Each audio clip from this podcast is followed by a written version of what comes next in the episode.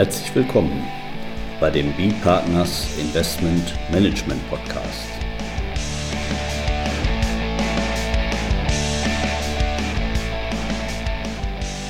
Immer wieder Mittwochs, kurzer Wochenrückblick, was in unserer Beratungspraxis besonders interessant war. Unser Thema heute, nichts ist für die Ewigkeit. Die neuen Grunderwerbsteuererlasse bei Wechseln von 90 Im Gesellschafterbestand. Heute mit Alexander Skowronek, Partner bei Bödecker Ernst und Partner. Und Gast Bödecker, ebenfalls Partner bei B-Partners. Ja, wir haben jetzt ja, da haben wir auch schon mal einen Podcast gemacht, Herr Skowronek, im, im, im äh, äh, letzten Jahr. Schon, so lange machen wir unsere Podcasts schon, kann man mal sehen. Und da haben wir uns eben mit den neuen Tatbeständen äh, befasst, die eben gekommen sind und mit den neuen Schwellen, die wir bei den alten Tatbeständen haben. Also ganz konkret geht es jetzt hier um den Paragraphen 1 Absatz 2a. Für den, der, der beschäftigt sich mit dem äh, Wechsel äh, im Gesellschafterbestand von Personengesellschaften und fingiert eben eine neue Personengesellschaft und damit einen Grunderwerbsteuervorgang, wenn eben mehr als früher 95 Prozent, die Vorschrift hatten wir schon, innerhalb von fünf Jahren Betrachtungszeitraum und jetzt äh, abgesenkt von 95 auf 90 Prozent, Betrachtungszeitraum verlängert zehn Jahre. Das haben wir schon gesagt. Und dann haben wir den 2b, also Paragraph 1 Absatz 2b Grunderwerbsteuergesetz, im Prinzip das Pendant dazu für die, ähm, für die Kapitalgesellschaft. Ne? Das ist dann nochmal neu reingekommen. Und jetzt dankenswerterweise haben wir die Erlasse dazu. Genau, seit letzter Woche haben wir jetzt auch Erlasse, die dazu äh, sagen wir, weitere Ausführungen machen und uns hoffentlich ein bisschen Anleitungen geben bei diesen doch komplexen Tatbeständen. Ja, also man kann sagen, es ist nichts, nicht nur Negatives dabei, sondern auch ein paar positive Sachen. Ja gut, und häufig ist es eben für uns in der Beratungspraxis einfach auch wichtig, dass man da eine, eine, eine Sicherheit hat, denn äh, bei, bei, der, bei der Strukturierung, denn da will man keine unliebsamen Überraschungen haben. Ja, vielleicht erstmal starten wir vielleicht mit, mit der, also es sind zwei parallele Erlasser, sind auch schön, Textziffern stimmen eigentlich immer schön überein. Aber starten wir mal mit dem Erlass zur Kapitalgesellschaft. Ähm, da ist jetzt nämlich auch, ja, hm, klar geregelt, dass es eben für diese 90%-Grenze, die ich da habe, im Wechsel im, im Gesellschafterbestand, nicht, da, da kann ich nicht einfach durch einfaches Addieren jetzt diese, diese, diese Schwelle reißen, ähm, indem ich jetzt also, wenn, wenn ich jetzt sag mal, den A habe, der an einer GmbH mit einer Immobilie beteiligt ist und der hält dort ähm, 10,1 Prozent und ich habe da auf der anderen äh, Seite eben die Neugesellschafter und da werden äh, jetzt äh, die 89,9 Prozent, die bei den Neugesellschaftern sind, sie werden jetzt ein paar Mal übertragen. Wenn ich das dann immer addiere, nicht, dann komme ich natürlich auch schnell über diese 90%-Schwelle. Und dann stellt sich die Frage, vom Wortlaut her, habe ich ja dann eben äh, Anteile im äh, Gesellschafterbestand von mehr als 90% übertragen. Und, und welche Wirkung entfaltet das ja, dass die Altgesellschafter, die haben ja immer nach wie vor noch diese, diese 10,1 Prozent. Wir hatten vergleichbares Thema eben auch schon bei den Personengesellschaften. Da hat die Finanzverwaltung aber schon in ihrem Erlass vom 12. November 2018 klargestellt, ähm, dass wenn die Altgesellschafter eben sag mal, über diese Schwelle, also damals waren es eben dann äh, mehr als 5%, wenn die die behalten, nicht, dann kann der Rest so häufig hingeschoben werden oder neu übertragen werden auf neue Gesellschafter, wie auch immer. Das, das ist egal. Und die Frage war dann, ist das hier genauso bei den Kapitalgesellschaften? Weswegen wir da Bedenken hatten oder uns nicht sicher waren, ist eben, dass ich bei der Personengesellschaft aufgrund des Gesamthandsvermögens, da habe ich eben auch so eine dingliche Mitberechtigung der einzelnen Gesellschafter. An der Immobilie, das habe ich bei der Kapitalgesellschaft eben nicht. Und, und ja, wir hatten nun die, die äh, pessimistische Vermutung, dass hier die Finanzverwaltung das dann eben für die Kapitalgesellschaften anders sieht als für die Personengesellschaften. Hat es auch in der Literatur gesagt, er sagt, nee, jedenfalls wenn ich da den nämlichen Kapitalgesellschaftsanteil, wenn also immer derselbe Kapitalgesellschaftsanteil ist, der mehrfach übertragen wird, dass der nicht zählt. Nicht, aber jetzt völlige Entwarnung, also Finanzverwaltung hat klargestellt, machen wir genauso wie vorher bei den, bei den Personengesellschaften. Nicht? Entscheidend ist das Verhältnis von Altgesellschaftern zu Neugesellschaftern und sind die Altgesellschafter da im Verhältnis eben, haben die da mehr als 10 Prozent, muss ich mir keine Sorgen machen. Ja, das leicht zum Einstieg. Ja. Der Skowronek hat am Anfang schon gesagt, wir müssen aufpassen, wenn das einer im Auto hört, hier den Podcast nebenbei, ne, dann müssen wir das irgendwie so hinkriegen, dass es, äh, dass verständlich bleibt. Was genau, jetzt, jetzt haben, wir, haben wir schon mal die erste Hürde wahrscheinlich gerissen, aber jetzt, jetzt wird es. Können Sie schon mitnehmen, dass in diesem Fall einfach äh, Kapitalgesellschaft und Personengesellschaft letztlich gleich behandelt werden. Eine Riesenüberraschung war das jetzt nicht, aber es war durchaus nicht ganz klar, auch der Wortlaut der Vorschriften ist auch nicht völlig identisch, aber hier in Warnung, äh, dass das, was wir von der Personengesellschaft kennen, können wir hier auch auf die Kapitalgesellschaft anwenden. Ja. Das sollte sozusagen zumindest. Äh, ja, das, das, kann man mitnehmen. Das kann also man mitnehmen. Insoweit ja. gleiche, äh, gleiche Auslegung. Ja, dann äh, das nächste auch wieder gleich in beiden, beiden ähm, Tatbeständen, sowohl für die Personengesellschaft als auch bei der, bei der Kapitalgesellschaft, wurde auch schon in der Vergangenheit eben für die Personengesellschaft diskutiert. Und äh, da geht es eben äh, um die ähm, Frage, inwieweit, wenn ich jetzt unten eine Personengesellschaft habe, die halt eine Immobilie, darüber habe ich eine äh, Kapitalgesellschaft, die hält sagen wir, 95 Prozent jetzt an dieser Personengesellschaft und jetzt habe ich da einen relevanten Gesellschafterwechsel auf dieser Kapitalgesellschaft. Nicht, das ist ja eben geregelt in dem, in dem, äh, in dem Paragraphen 1 Absatz 2a in den Sätzen 4 und 5. Nicht, dass das auch eben hier eine relevante Veränderung im Gesellschafterbestand ist, jetzt eben mittelbar. Ja, und jetzt stand in dem Satz keine Frist. Also früher nicht diese, diese fünf Jahre, aber eigentlich hätte man gedacht, so beim vernünftigen Lesen, die, die obige Frist da mit den mit dem, mit den fünf Jahren, die gilt natürlich auch dafür. Das heißt, ich gucke mir auch auf Ebene dieser Kapitalgesellschaft jetzt eben wiederum immer so einen, so einen zeitlichen Betrachtungszeitraum von, von fünf Jahren oder neu jetzt eben zehn Jahre an. So, und da hat aber eben die, die Finanzverwaltung 12.11.2018, da hat die eben gesagt, nee, nee, nee, also diese, diese, diese, diese zeitliche Betrachtungszeitraum, den gibt es eben da auf der Ebene dieser, dieser an der Personengesellschaft beteiligten Kapitalgesellschaft eben nicht. Das war hier die sogenannte Ewigkeitsklausel. Mhm sozusagen. Man hätte das immer da überwachen müssen, die ist schon stark kritisiert worden, stand aber so drin. So, und der Satz, der fehlt jetzt aber. Nicht? Den, den, den gibt es da nicht mehr. Und äh, ja, besonders, äh,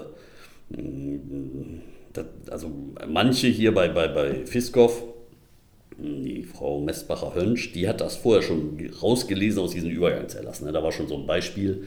Also sag mal, insgesamt jetzt hier auch wieder an den Autofahrer-Podcast äh, ist also auch weg. Ich habe also auch auf Ebene dieser äh, an der grundstückshaltenden Gesellschaft beteiligten Kapitalgesellschaft habe ich auch diesen Betrachtungszeitraum eben von heute zehn Jahre. Ja. Das ist also auch klar. Jo, das nächste dann. Formwechsel. Jetzt wird es wieder negativ. Jetzt, ja, jetzt wird es jetzt wird's negativ. Also da hat es eben auch zu, den, äh, zu dem alten äh, Personengesellschaft-Tatbestand äh, wurde eben was gesagt zum Formwechsel und da wurde eben gesagt, ja, wenn ich aus einer Kapitalgesellschaft wechsle, Formwechsle in eine äh, Personengesellschaft, dann sind alle, die im Zeitpunkt dieses Formwechsels bereits einer Kapitalgesellschaft beteiligt werden, die sind bei der neuen Personengesellschaft Altgesellschafter. Nicht? Hatte ich da also insoweit äh, kein, kein Problem mit. Ja, und jetzt hat sich aber die Rechtslage geändert, nicht? Weil, weil jetzt, das war natürlich, da bin ich neu in so eine Vorschrift reingekommen. Aus der Kapitalgesellschaft hatte ich ja früher nicht diese, diese, äh, diesen Ergänzungstatbestand. Den hatte ich nur bei der Personengesellschaft. Ich bin da erstmalig reingewandert. Dann fand ich, kann man das, ist das auch äh, okay. Ich hatte ja keinen Altgesellschafter oder Neugesellschafter, Neugesellschafterstatus, den ich hätte mitnehmen können. Das ist jetzt anders. Nicht? Jetzt haben wir den 2b äh, für Kapitalgesellschaften, 2a für Personengesellschaften.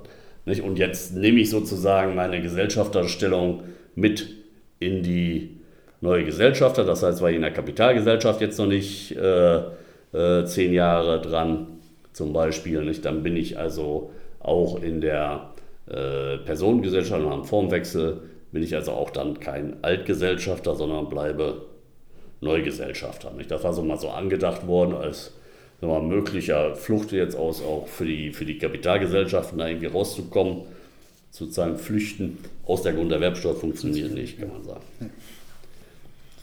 Ja, jetzt haben Sie eben schon gesagt, nicht so schön. Jetzt wird es aber, jetzt wird's aber, jetzt wird's aber richtig hässlich. Ne?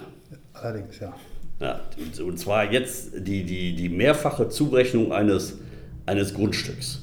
Also es ist ja mm, jetzt eben so, wenn ich jetzt zum Beispiel, ich habe unten eine Personengesellschaft, die hält ähm, eine Immobilie und darüber ist eine Kapitalgesellschaft jetzt an dieser Personengesellschaft beteiligt, die hält äh, sagen wir 90 Prozent. Und auf Ebene dieser ähm, Kapitalgesellschaft, da werden jetzt meinetwegen auch 90 Prozent der Anteile an der Kapitalgesellschaft übertragen.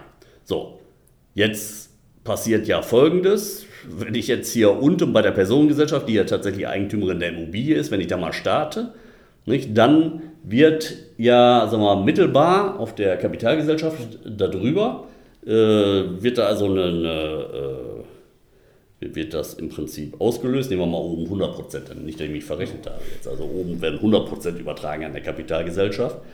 So, dann habe ich eben unten auch jetzt auf der Personengesellschaft mittelbar einen relevanten Gesellschafterwechsel. Ich habe also den Paragraph 1 Absatz 2a ausgelöst.